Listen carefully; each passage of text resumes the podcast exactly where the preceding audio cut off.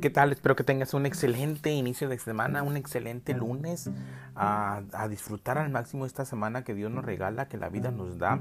Y gracias por seguirme escuchando en estas reflexiones de los caminos de la vida.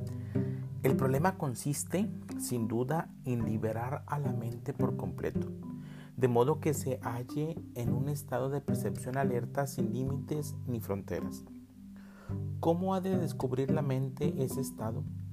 ¿Cómo ha de dar con esa libertad? Espero que usted mismo se esté formulando seriamente esta pregunta. No trato de influir sobre usted, tan solo señalo la importancia de plantearse uno mismo esta pregunta.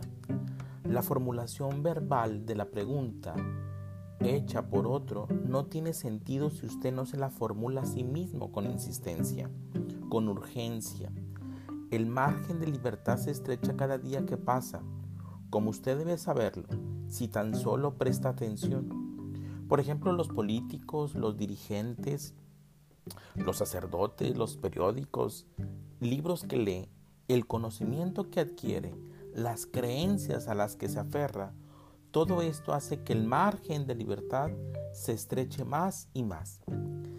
Si se da cuenta de este proceso en marcha, y si de veras percibe eh, lo estrecho de espíritu, la esclavitud en aumento de la mente, descubrirá que desde esa percepción surge una energía.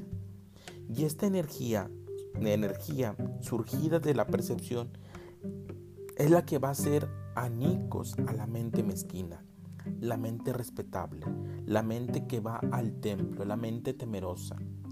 La percepción es, pues, el camino a la verdad. Cuando hay percepción, surge la energía. Surge esa energía para poder nosotros captar todo aquello que queremos que en nuestra mente esté. Por eso la pregunta es, ¿cómo ha de descubrir la mente ese estado? ¿Cómo ha de dar con esa libertad?